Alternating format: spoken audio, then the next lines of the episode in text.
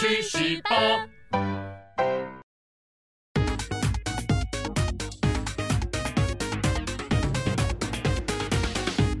人生自古谁无死，曾闻何须看报纸？嘿嘿，我们今天呢要来跟大家讲一个挂羊头卖狗肉的故事，就好像呢老婆饼里面没有老婆，太阳饼里面没有太阳，耶诞节里面其实也没有耶稣生日。每当年底十二月开始，很多的商店都会开始摆出椰蛋装饰，椰蛋树啊，椰蛋老人呐、大家庆祝椰蛋节的气氛相当的浓郁，很多的商店也会跟着打折促销。但是大家知道吗？耶稣根本就跟耶诞节一点关系也没有啊！关于耶诞节的真正来源呢，我们要追溯到罗马帝国的时代。基督教的信仰开始传到罗马的时候，刚刚开始，罗马帝国是相当抗拒的。最有名的抵抗信耶稣的皇帝呢，就是凯撒尼禄。如果你烧过光碟片，用过那个软体叫做 Narrow，它的 logo 呢就是焚烧的罗马竞技场。著名的电影《暴君焚城录》就是指凯撒尼禄派人在罗马城里面纵火，然后把罪名推给基督徒的事件。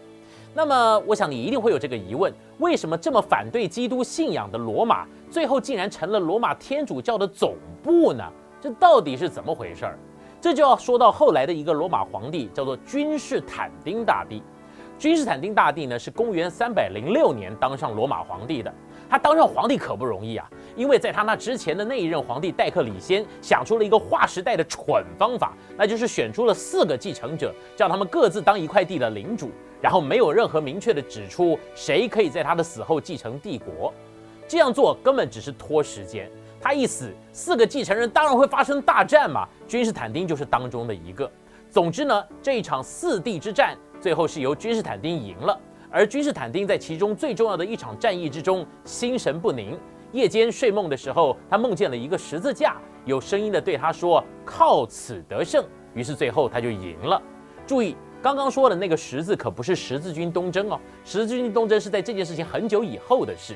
我们现在在讲的是君士坦丁获得王权的故事。当然，就因为这个十字，他赢了以后就准备信仰以十字架作为记号的基督教。结果在罗马境内，原本被禁止信了就要被杀头的基督教，突然变成了人人都必须信的信仰。我想，如果我是罗马人，我一定在想，哎，这是在演哪出啊？但是人家是皇帝呀，皇帝不准你信，你就不准信；皇帝不准你不信，你就不得不信，因为皇帝就是任性啦。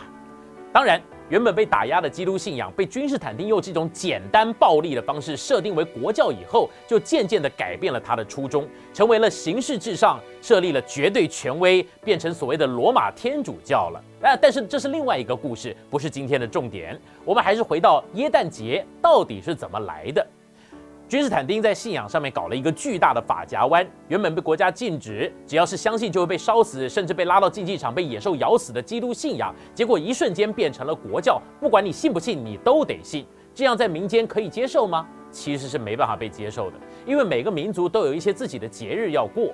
在罗马人的心中，其实信仰呢就是信仰罗马教，罗马教里面的神明其实不少都是借用自希腊神话的啦。因此，罗马教的主神朱比特其实也就是希腊神话的宙斯。当然呢，还有太阳神阿波罗啊，月亮女神戴安娜什么东西的。你要罗马人摆到哪里去呢？他们被皇帝强迫信了耶稣，那他们这些传统上的节日要他们怎么办？于是当时不晓得有哪个人提出了个点子，那就是把跟耶稣相关的事件套上罗马教的各种节日。啊呢，一干里狗蒙达干塞口啦，外面可以应付皇帝的宗教政令，里面又可以应付民间的过节需要。我们现在就要来提出耶稣并非生在十二月二十四号的晚上的一些相关证据。按照圣经路加福音二章八节里面说的，在伯利恒之野地里有牧羊的人，夜间按着更次看守羊群。耶稣出生的时候，伯利恒的城外有牧羊人在活动。按照气象来看，即便是千年后暖化的今天，伯利恒的十二月底只剩下个位数的温度。在两千年前，要求牧羊人在十二月底的夜间待在伯利恒的城外，似乎有点强人所难。后世呢，有学者指出，牧羊人在冷天会移动到南方，伯利恒城外会有牧羊人活动的日子是四月左右。但是这毕竟不是个决定性的证据，因为毕竟圣经没有把时间给写清楚。决定性的另外一个证据在另外一个日期，就是冬至节。各位知道冬至是什么日子吗？冬至是根据太阳运行所出现的节气，各个民族都是一样的。关于冬至在哪一天，其实是根据太阳的阳角来制定日期。现在的冬至是在十一月二十一号到二十三号之间，每年不见得一样。但是在古罗马的历法上，冬至的日期就是十二月二十四号，在那一天会发生的天文现象就是白昼最短，黑夜最长。这个我想大家都知道。但是大家不知道的是，古罗马人因为十二月二十四号昼最短，夜最长，于是就决定了十二月二十五号是太阳神的生日了。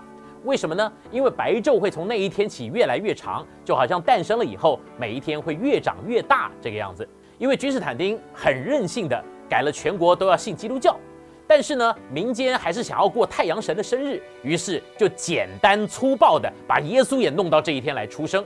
因为你去查圣经，也查不出来耶稣到底哪一天出生，意思是耶稣哪一天出生都可以。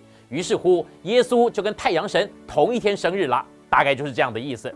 题外话，如果你去看圣经，关于耶稣的出生，你不晓得是什么时候，但是关于耶稣的死亡可是记录的清清楚楚，记录到连时辰都要写好写满。写圣经的人想要讲的重点在哪？我想已经不言而喻了。顺带讲一下，关于耶诞节的另外一个标志——耶诞老人，又是怎么回事儿呢？根据了解，耶诞老人或称耶诞老人的原型是公元三到四世纪的时候，罗马帝国米拉城的主教圣尼古拉。那个时候呢，他经常攀爬穷人家的窗户，去给屋主丢一些硬币，用这个来帮助一些穷人。而在日耳曼北欧的传统信仰里面，奥丁神会在每年冬至的时候给孩子送礼物。如果发现门窗紧闭，他就会从烟囱把礼物丢下来。于是呢，这个就跟圣尼古拉斯主教的形象跟奥丁就合体了。连胡子也是学奥丁的，奥丁胡子很多嘛。而红色衣服呢，则是因为尼古拉斯是红衣主教的关系，所以设定为红色。耶诞老人就是这样子的一个复合物。耶诞节加上耶诞老人，好不好？太好了！欢乐不欢乐？太欢乐了，纯不纯？太不纯了，都是些不晓得打哪儿来的奇妙混合物。我个人觉得，卖蜂蜜不纯要砍头，卖食物不纯也要负责。信仰不纯，不但不用砍头，也不用负责，而且还要大肆庆祝。哎，你的灵魂跟你的胃袋到底哪个重要？这个就个人有个人的见解了。